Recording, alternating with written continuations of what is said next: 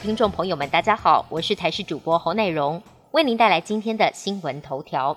蔡英文总统力挺国产疫苗，今天早上七点三十分到预约地点台大医学院体育馆接种高端疫苗。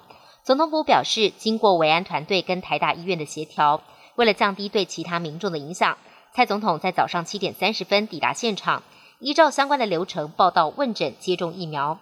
接种完毕之后离开现场。交由医疗团队后续掌握身体状况，全程也在网络上直播。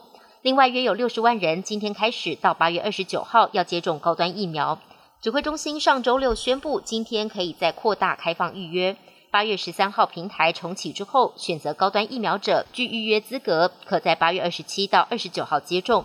国内首度出现非洲猪瘟肉品，陈其重再上火线，一对越南籍母女走私肉品跟私烟到国内。其中一批越南进口的生猪肉卷被验出非洲猪瘟阳性病毒，这对母女讯后生涯禁见。农委会主委陈吉仲也在昨天晚间召开记者会，针对非洲猪瘟肉品走私进行说明。这次走私的肉品总计有七十一点七八六公斤，已经全数销毁。由于邓姓嫌疑人并不是首次走私，研判先前已经有越南走私猪肉制品流入市面。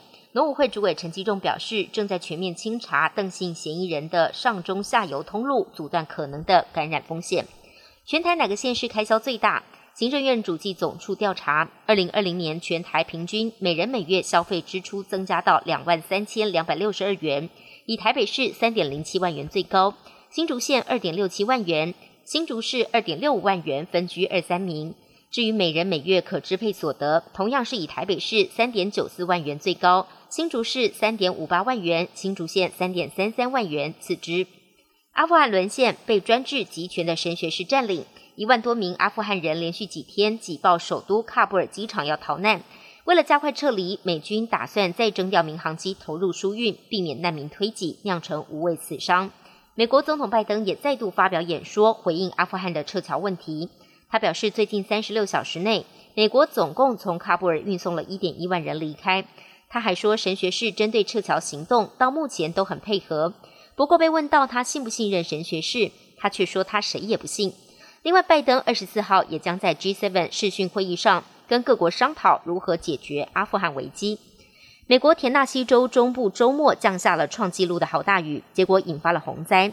美国国家气象局观测到当地在不到二十四小时内降下四百三十毫米的雨量，打破田纳西州单日最高降雨量的记录。洪水不但冲毁桥梁及道路，还将一些房屋给冲走。有些民众来不及逃走，活生生被大水吞噬。目前已经知道至少造成了二十二人死亡，还有约五十人下落不明，死亡人数预计还会继续向上攀升。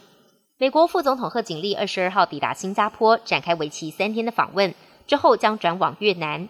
他是拜登上任之后出访印太的最高阶美国官员。